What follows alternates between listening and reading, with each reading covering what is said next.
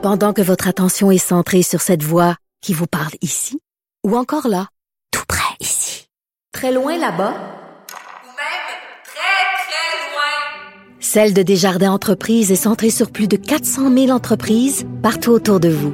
Depuis plus de 120 ans, nos équipes dédiées accompagnent les entrepreneurs d'ici à chaque étape pour qu'ils puissent rester centrés sur ce qui compte, la croissance de leur entreprise. 346. Le commentaire de Richard Martineau. Des commentaires pas comme les autres. Bonjour Richard. Salut Mario, as-tu vraiment des gens qui pensent que Michel Brûlé est pas mort, que toute manigance c'est ça, puis qu'il est sur une île avec quoi John F. Kennedy, puis Prince et Ben, Elvis? euh, ou- euh, regarde, ce- ce mat- la- la nouvelle est quand même étonnante. Je comprends les gens qui réagissent comme ça puis qui nous demandent de poser plus de questions dans le sens que, tu sais, le type fait face à la prison. Euh, il se présente pas à son procès, à sa, à sa comparution. Euh, bon, là, on comprend qu'il était un peu coincé là-bas à cause de la pandémie. Les, avions, les avions revenaient plus. Puis là, finalement, il disparaît, on le reverra jamais. Mais je comprends, c'est ça que j'expliquais. On voit les articles de journaux, les photos de l'accident, etc. Euh, là, euh, Mais ce- cela dit, le DPCP hein, ne veut pas tout de suite le reconnaître comme mort. Ils attendent vraiment d'avoir une, une preuve.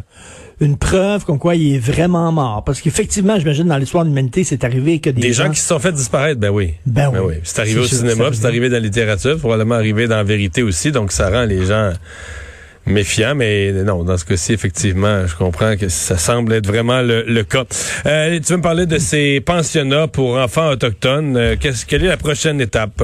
Ben oui, ben ça a touché tout le monde, les restes de 215 enfants. Écoute, c'est pas vraiment nouveau, cela dit. Hein. Je regardais ça, 2009, c'était le début de la commission euh, Vérité et Réconciliation. On faisait justement la lumière sur les pensionnats pour enfants autochtones.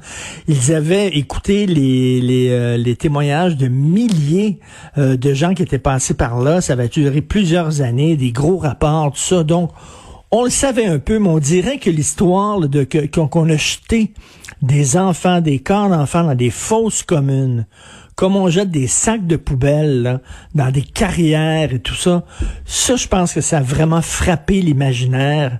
Et euh, écoute, euh, là, de voir, ben, la, la suite, c'est qu'écoute, il va falloir qu'il y ait voir dans chaque pensionnat pour voir si effectivement c'était la même chose ailleurs, parce que ces gens-là, je sais pas, ben, t'as peut-être écouté euh, Roméo Saganache, mais qui disait que lui, son frère, euh, avait été envoyé dans un pensionnat comme ça. Il était mort deux ans après son arrivée, euh, ce qui te montre à peu près le, le- le genre de traitement qu'ils avaient. Il est mort deux ans après son arrivée. Sa mère euh, a appris la mort de son fils seulement deux ans plus tard, parce qu'il savait absolument pas ce qui se passait.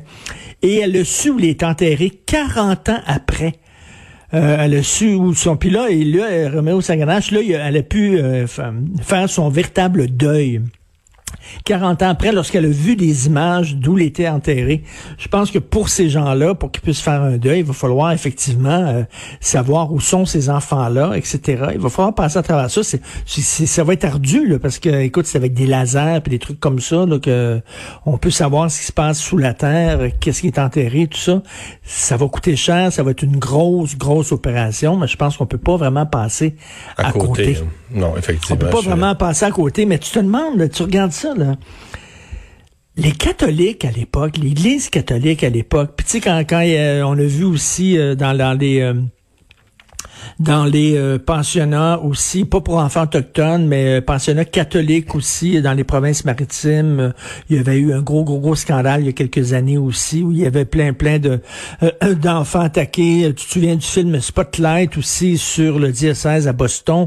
Et à la fin de Spotlight, je sais pas si tu as vu le film, mais à la fin, on disait ça, ça s'est passé à Boston, des enfants qui ont été attaqués, agressés par des prêtres pédophiles et tout ça.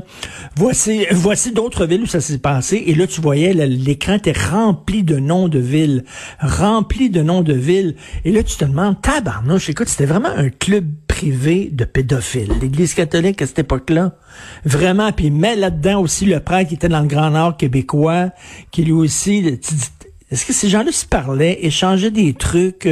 C'était vraiment des gens, il y avait beaucoup de capotés dans l'Église catholique. Je comprends qu'il y avait des gens qui avaient une, une certaine mission, qui allaient comme prof, qui allaient infirmière et tout ça. Là. Bon, Mais ce qu'on ça. comprend Il y en des avait une pensions- gang ouais. de crinqués. Mais, mais c'est ça, ce qu'on comprend des pensionnats autochtones, euh, voici comment je résumerais ça.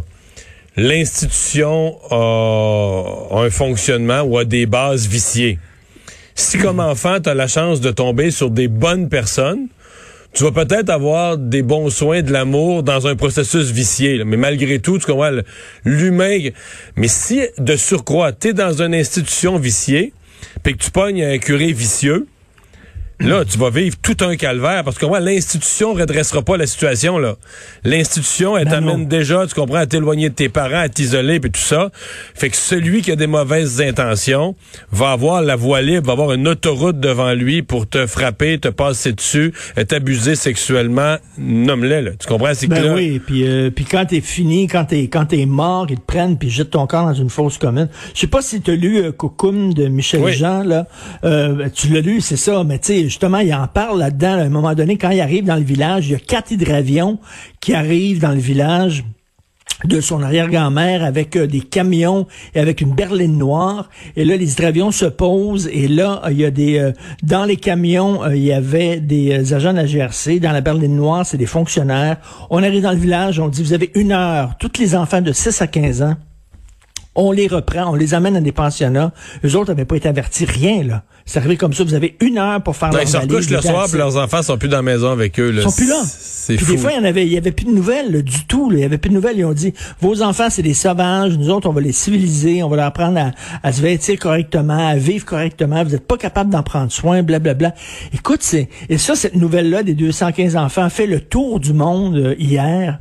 Euh, et, et, je pense que l'image du Canada va s'en trouver à jamais vraiment entachée. Le Canada, c'est toujours, c'était le bon voisin des États-Unis. C'est un pays qui était gentil, qui était fin. Ben, D'ailleurs, euh, Justin Trudeau l'incarnait parfaitement.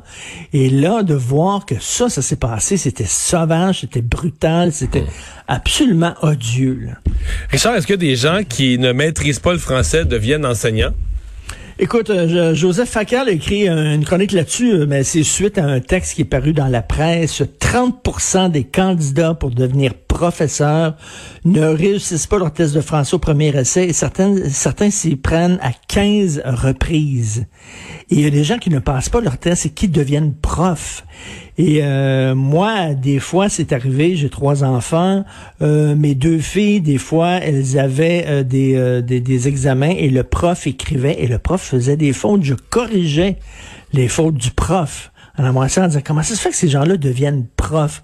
Après ça, on se dit que c'est important la langue française, qu'on veut la défendre et tout ça, je veux bien, mais peut-on, s'il vous plaît, euh, être un peu euh, euh, sévère et exigeant? Et Joseph Facal écrit, dit, on est tout le temps en train de baisser la barre pour que le, plus de gens puissent passer. Sinon, on va se retrouver... Mais on manque d'enseignants, c'est ça. Il n'y aura pas de problème. On manque d'enseignants. On est obligé d'accepter des cancres comme enseignant des gens qui ne maîtrisent même pas leur propre langue. Et euh, écoute, pour passer, moi je me souviens quand j'étais jeune, moi je viens de Verdun, là, un milieu très populaire. Et euh, quand j'étais jeune, et euh, je, je, je, voyais des professeurs, des fois j'allais j'allais voir des profs dans, dans, leur salle, et je les voyais jamais lire. Il y avait jamais un livre. Ce qu'ils faisaient, c'est qu'ils tricotaient. Mes, mes profs, mes enseignantes tricotaient, j'en eux autres. je, je, je, lisais-tu? Ce qu'ils disaient, ces, ces profs-là, j'en ai aucune idée. Mais gens qui sont professeurs, des fois, tu dis, est-ce qu'ils ont vraiment toute leur boîte à outils pour être profs? Et comment ça se fait qu'on baisse toujours la base comme ça, la barre comme ça, qu'on accepte des gens qu'on devrait pas accepter? C'est toujours, oui, mais on manque, on manque de profs, on manque de préposés, on manque d'infirmières. On est obligé d'abaisser les exigences. Ben oui, mais on se retrouve avec des gens, Christy, qui ne devraient pas être professeurs. Richard, tu veux me parler de cet historien décédé euh, aujourd'hui, Jacques Lacourcière, un de nos grands. Oui. Un des grands historiens, ben, il y a eu bien sûr des historiens avant, mais c'était le premier à faire de l'histoire populaire, de l'histoire pour les gens. Euh, je me souviens, il avait fait une série à la télévision avec Gilles Carle qui s'appelait L'histoire populaire du Québec. C'est la télévision, il utilisait les nouveaux médias. Et moi, quand j'étais jeune, je venais d'un milieu pauvre, modeste. Mon père travaillait dans une shop et euh, mes parents ne lisaient pas beaucoup, euh, mais ils m'achetaient tout le temps. C'était la mode des, des encyclopédies par fascicule. Je sais pas si tu te souviens de ça. Tout à fait. tu sais, Alpha, l'encyclopédie Alpha, c'était des fascicules qui achetaient, qui coûtaient quoi? 2 piastres et 50, 3 piastres et 50. Et ça marchait beaucoup, ces encyclopédies-là. Et à un moment donné, la coursière a eu l'idée de, de, faire ça.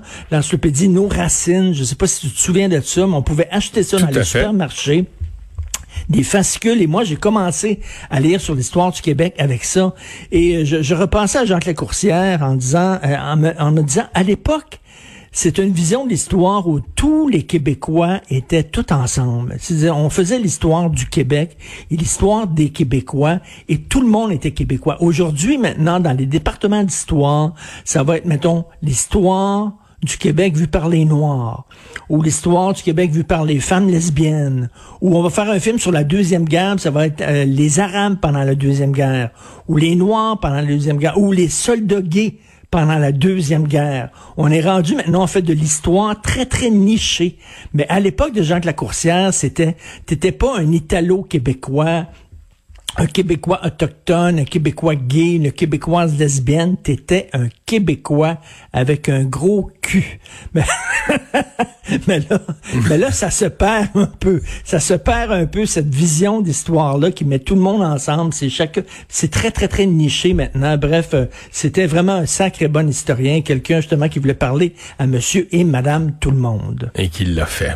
Et qu'il l'a fait. Richard, merci beaucoup. À demain. À demain.